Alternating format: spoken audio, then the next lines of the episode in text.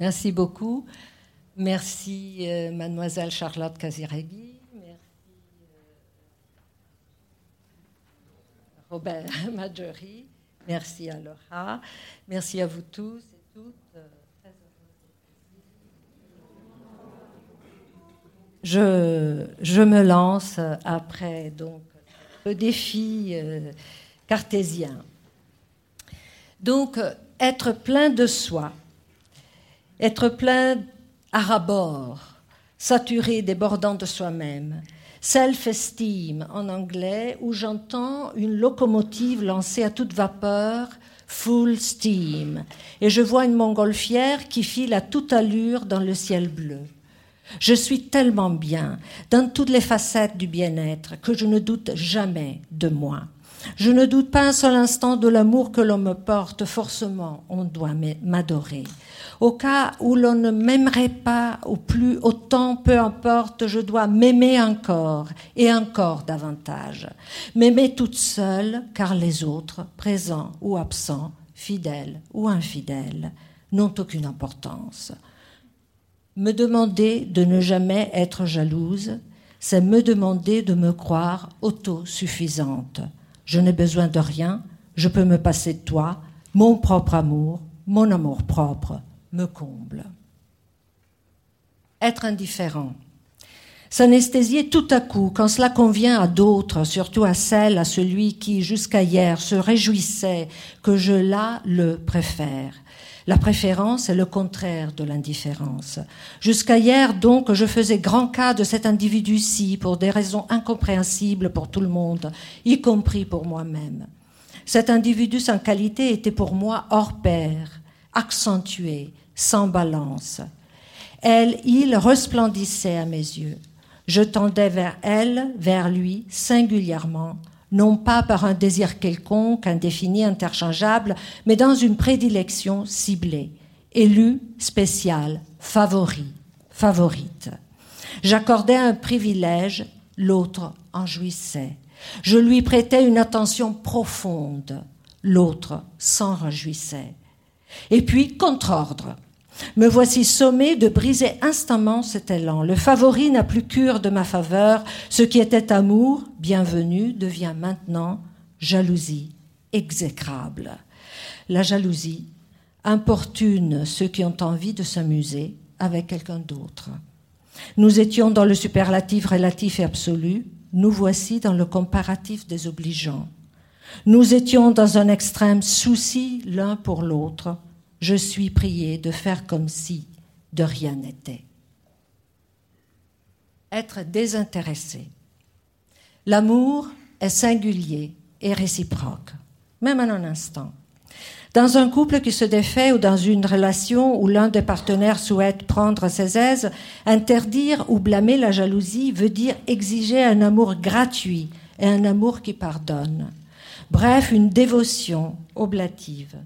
Se voir remplacé dans l'échange du désir, sans broncher, suppose une paradoxale abnégation. Au moment même où tu cesses de m'aimer davantage parmi d'autres, tu me demandes de t'aimer au point de sursoir à toute attente de réciprocité. Au moment même où tu me prives de la place exceptionnelle que tu m'accordais, comme je le faisais en retour, en ce moment même, tu me demandes une générosité sans borne et sans contrepartie. Tu me demandes de prendre sur moi, de ne pas faire d'histoire. Tu veux que je t'aime au point de me rendre soudain indifférente, au point de faire comme si je n'étais pas à ta merci, au point de m'écraser en silence. Tu as l'air de me rappeler à l'ordre du réel, du réel de ton désir, mais tu le fais à bien y regarder au nom de l'amour, d'un amour mystique. Je devrais t'aider à piétiner mon amour. Non merci, je ne suis pas ta maman. Être réaliste. L'amour est une préférence sans commune mesure avec la valeur objective de la personne qui en fait l'objet. Les mérites que nous projetons sur une personne, souvent rencontrée par hasard, sont l'effet de l'élection érotique elle-même, qui, en agissant comme un véritable principe d'individuation, opère une mise en exergue, une distinction. Cette distinction produit en même temps une idéalisation, même partielle. Écrivains et philosophes s'accordent à reconnaître le caractère capricieux d'Eros. Même les biologistes savent ça. Le désir ponctuel, dans ses mouvements corpusculaires, répond à des causes, détails du corps, manière d'être et de faire, façon de bouger, tournure, geste. Signe surtout, signe du désir de l'autre pour nous. Mon désir guette le désir de l'autre et l'agrandit. C'est un jeu instable, incertain, entre trajectoires intentionnelles, ton désir, mon désir. Si ça se goupille, c'est la jouissance ou l'amour. Mais dès que je suis jalouse, on oublie tout ça. Du coup, on me fait une autre leçon. Gare à l'imagination. Soyons réalistes. Lorsque l'amour se prolonge dans la jalousie, c'est-à-dire que moi je continue de t'aimer comme avant en t'accordant le privilège d'une idéalisation absurde, on veut bien me rappeler à l'ordre du réel, tel quel. Alors que moi, amoureuse, donc jalouse.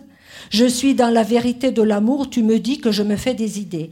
Mais bien sûr que je m'en fais, que j'exagère, que je t'aime trop et que je tiens à toi démesurément.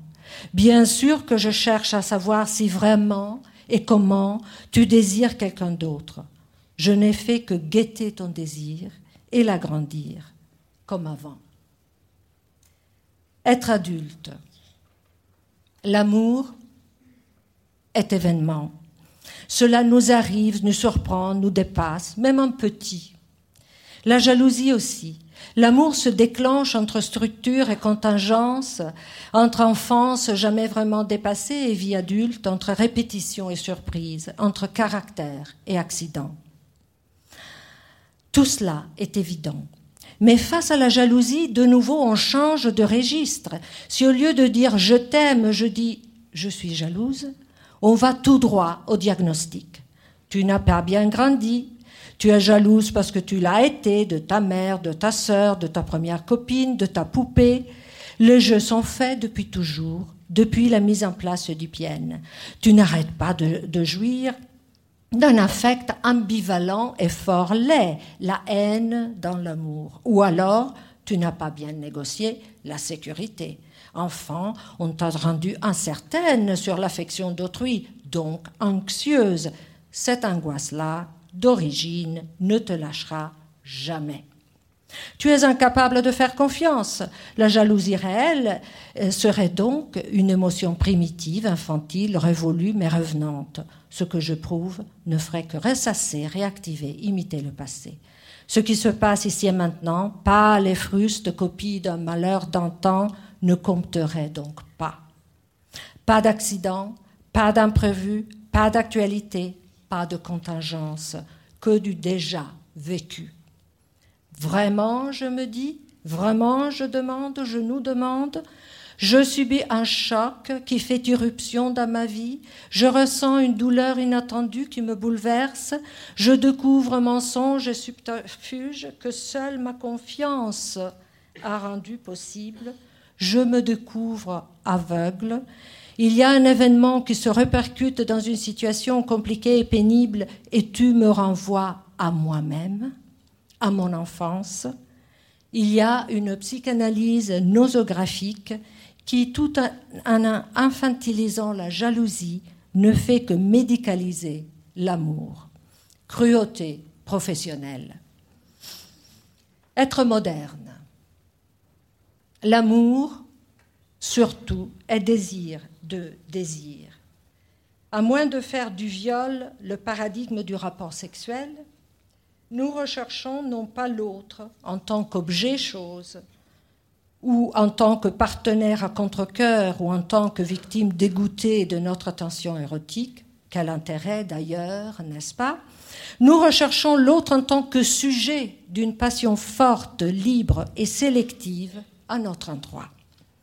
Et pourtant, au moins depuis Rousseau et Kant, nous parlons un langage qui assimile amour et propriété privée, la possession donc, et qui plaque sur la jalousie amoureuse un modèle immonde, l'avidité de prendre possession et de garder pour soi un bien matériel. Le désir sexuel est accusé de chosifier une personne. Ce n'est qu'une métaphore arbitraire, paresseuse et fatiguée. On peut s'en débarrasser à tout moment, mais c'est une métaphore puissante. Le mépris politique de la jalousie nous a valu des années de honte, d'hypocrisie et de sarcasme. Cruauté militante. Voilà donc ce que l'on exige des amoureuses et des amoureux lorsqu'on les prie de ne pas être jaloux. Être plein de soi, indifférent, oblatif, réaliste, adulte, moderne. Voici plutôt, je réponds, ce que la jalousie déjoue, désamorce, défie. La jalousie dit non à l'oubli de la vulnérabilité humaine, non au refus de reconnaître et de respecter des affects devenus inconfortables pour l'autre. Non à un idéal de dévouement inconditionnel. Non, non, non au dévouement inconditionnel. Non à une réduction de l'expérience amoureuse à un réel de pacotille. Non à une médicalisation de l'amour. Non à une intimidation normative du désir. Et il faut dire non pour les raisons que je viens d'esquisser brièvement. Il faut dire non au nom de l'amour. Car si l'amour est désir de désir, si nous suivons la logique qui découle de ce principe, qui n'est pas un postulat, mais le fruit de notre expérience, dès que nous nous mettons à l'écoute de notre désir et de notre plaisir et de notre déplaisir, alors il n'y a pas de doute. Parler de jalousie signifie parler d'amour. La jalousie, c'est l'amour à contre-temps, quand il gêne un autre amour.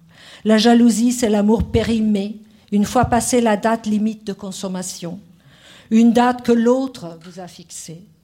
La jalousie, c'est l'amour hors place, l'amour déplacé, devenu superflu à quelqu'un qui aime ailleurs. La jalousie, c'est l'amour désaffecté, L'amour dont un autre rejette l'intensité affective. La jalousie, c'est l'amour hors norme, l'amour qui ne respecte pas les limites que l'autre soudainement lui impose. La jalousie n'est pas une preuve d'amour, comme on le dit parfois maladroitement, c'est l'amour tout court. C'est l'amour quand il dérange, mais ne se laisse pas ranger. L'amour dans le temps, l'amour que l'autre n'aime plus. S'il y avait des notes au bas de la page, je vous dirais que j'ai fait allusion à Jacques Lacan, à Stendhal, à Marcel Proust, à Thomas d'Aquin, à Thomas Hobbes, à Sigmund Freud, à Jean-Paul Sartre, à Jean-Luc Marion, et voilà, etc., etc., et que j'ai discrètement fait objection à toute une tradition philosophique et psychanalytique toujours dominante, dont je ne partage pas les arguments. Si je ne chantais pas faux, j'entendrais l'air de Don José dans Carmen, et oui, je suis jaloux, ou le refrain de Mademoiselle K, je ne veux pas qu'on me remplace. Les jalouses sont en très bonne compagnie. J'interroge les discours qui blâment la jalousie. Ils sont tellement sûrs de leur vérité et de leur bon droit qu'il est malaisé de s'en déprendre. Celles et ceux qui se disent et se veulent indemnes se réclament d'une vertu. Bon caractère, bon goût, bonne conduite. Mais sur quoi se fonde-t-elle cette bonté? D'où vient-il l'éloge mirage de la non-jalousie? C'est une question historique d'abord. Au commencement était la colère érotique, reconnue, dite, parfois hurlée. Nous l'entendons dans la tragédie grecque, dans la poésie romaine et dans le théâtre classique au grand siècle. La théorie de cette jalousie-là se trouve chez Aristote. La colère et souffrance pour une offense imméritée, plus le désir de se venger. Vous éprouvez cette peine parce qu'on vous manque de respect ou parce qu'on vous témoigne une impardonnable ingratitude. Vous avez fait du bien, on vous veut du mal. Mais, contre la légitimité du juste courroux, s'élève tout d'abord la virtus, la vertu stoïcienne. Les passions sont de turbulences qu'il faut absolument extirper ou bien enfouir au plus profond de soi-même. Le sage ne souffre pas parce qu'il ne ressent rien du tout. Revêtu d'une armure morale, il ne se laisse pas affecter. Il est spécialement inaccessible à la colère, car la vengeance n'est que l'aveu de la douleur. Une faiblesse qui est tout le contraire de la vertu. Le théâtre de Sénèque met en scène des monstres qui exhibent en version extra large le sage raté. C'est le spectacle de la vulnérabilité à l'affectus, à l'affect. Médée en est le prototype. La littérature tout entière prend le relais. Ensuite, pour aller très vite, se fait entendre la probité politique. La jalousie, écrit Rousseau, s'éveille avec l'amour. Dans le processus de civilisation, qui n'est pas un progrès, comme chacun sait pour Rousseau, l'amour de préférence remplace le sexe physique. Toute femme était bonne pour l'homme au naturel, ce n'est plus le cas pour l'homme civilisé qui compare, choisit, apprécie l'une mieux que l'autre, s'y attache et finalement souhaite être aimé en retour. Résultat, le sang coule. La logique de l'amour, opposée au sexe, fait en sorte que la jalousie soit sa conséquence, inévitablement. C'est un thème cher aux philosophes du XVIIIe siècle. Kant en fait écho, fait écho aux philosophes français sur ce point. Kant, donc, l'acte sexuel est l'usage réciproque des organes et des facultés sexuelles. Le mariage inscrit cette chosification mutuelle dans la légalité sous forme de contrat. Le contrat matrimonial autorise, oblige même un époux à réclamer son conjoint si elle, parce que la perspective est toujours masculine, si elle devait s'échapper. C'est un droit réel. Quand invente la notion d'objet sexuel, si familière dans notre culture, non pas simplement comme objet de, de désir, d'admiration, d'amour, mais comme objet chose, personne déchue de son humanité, ravalée au statut de viande, de rôti de veau, dont la loi permet la consommation. non, c'est veau, c'est calbe. Non, j'ai une note là. sur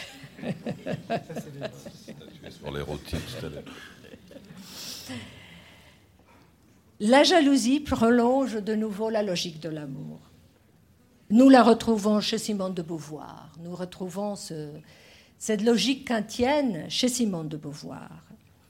Le désir masculin objectifie la femme, la jalousie en est l'extension. Très intéressant, Sartre refuse au contraire catégoriquement l'analogie entre amour et propriété.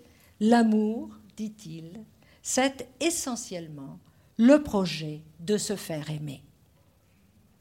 Enfin s'impose dans notre culture la fierté d'être saint. Triste recette de bien vivre à condition que l'on ait été bien sévré et bien vacciné à l'âge de trois ans, car après, tout est perdu.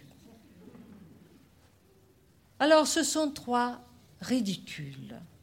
Le ridicule anesthétique, le ridicule militant, le ridicule hygiéniste. Pourquoi ridicule? Parce qu'il s'agit à chaque fois de prétention, de vanité, de vantardise. On se croit à l'abri, on se croit protégé, on méconnaît la précarité de la situation érotique. L'éthique stoïcienne est le paradigme grotesque de ce fantasme immunitaire, sécuritaire. Augustin s'en Saint Augustin s'en moque lorsqu'il reconnaît les émotions nécessaires à la vertu chrétienne.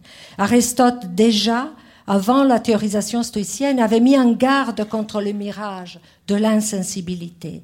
Ne pas ressentir, ne pas souffrir, affirme Aristote, voilà une espèce de stupidité digne d'un esclave. Physiquement, cognitivement et moralement, la sensation est une forme d'intelligence. Les animaux caparaçonnés, par exemple les crustacés, sont le plus obtus, donc le plus rudimentaire de tous, donc ils ne sont pas jaloux. Hyper développé chez les humains, le toucher nous rend d'autant plus intelligents que nous sommes sensibles. Donc nous sommes poreux au monde, surtout quand nous sommes amoureux. L'amour nous place de façon à nous soumettre à l'action d'autrui. L'amour nous fait courir un risque, un grand, un petit, dans la longue durée, dans l'instant. C'est la pensée freudienne qui élabore cette vérité inquiétante, inconfortable, insupportable. Entre plaisir et déplaisir, poursuivant l'un et fuyant l'autre, les êtres humains ont trouvé un seul moyen de réaliser leur tendance primitive et passionnée à réaliser un bonheur positif.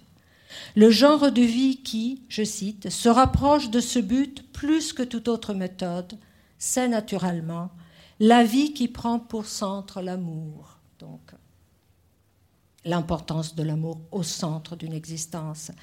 La vie qui prend pour centre l'amour et où l'on escompte que toute joie vient d'aimer et d'être aimé. Une telle attitude psychique est assez proche de nous tous. L'une des formes sous laquelle l'amour se manifeste, l'amour sexuel, nous a fait éprouver avec le plus d'intensité un plaisir subjugant, écrasant, et par là nous a fourni, le prototype de notre aspiration au bonheur. Quoi de plus naturel? Was ist natürlicher? Quoi de plus naturel que de continuer à le chercher sur le chemin même où pour la première fois nous l'avons rencontré? Le point faible de cette technique vitale, toujours Freud, le point faible de cette technique vitale est clair comme le jour, est clair comme le jour. Sinon, il ne serait pas venu à l'idée de personne d'abandonner cette voie pour une autre. Nous ne sommes jamais aussi mal protégés contre la souffrance que lorsque nous aimons, jamais plus irrémédiablement malheureux que si nous avons perdu la personne aimée ou son amour. Dans cette logique, Freud voit très bien la normalité de la jalousie. La jalousie, écrit-il, ressortit à, ces états affectifs que l'on peut classer, comme on le fait pour la tristesse, comme états normaux.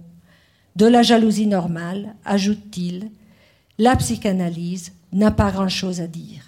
Et là, je m'arrête. Merci beaucoup.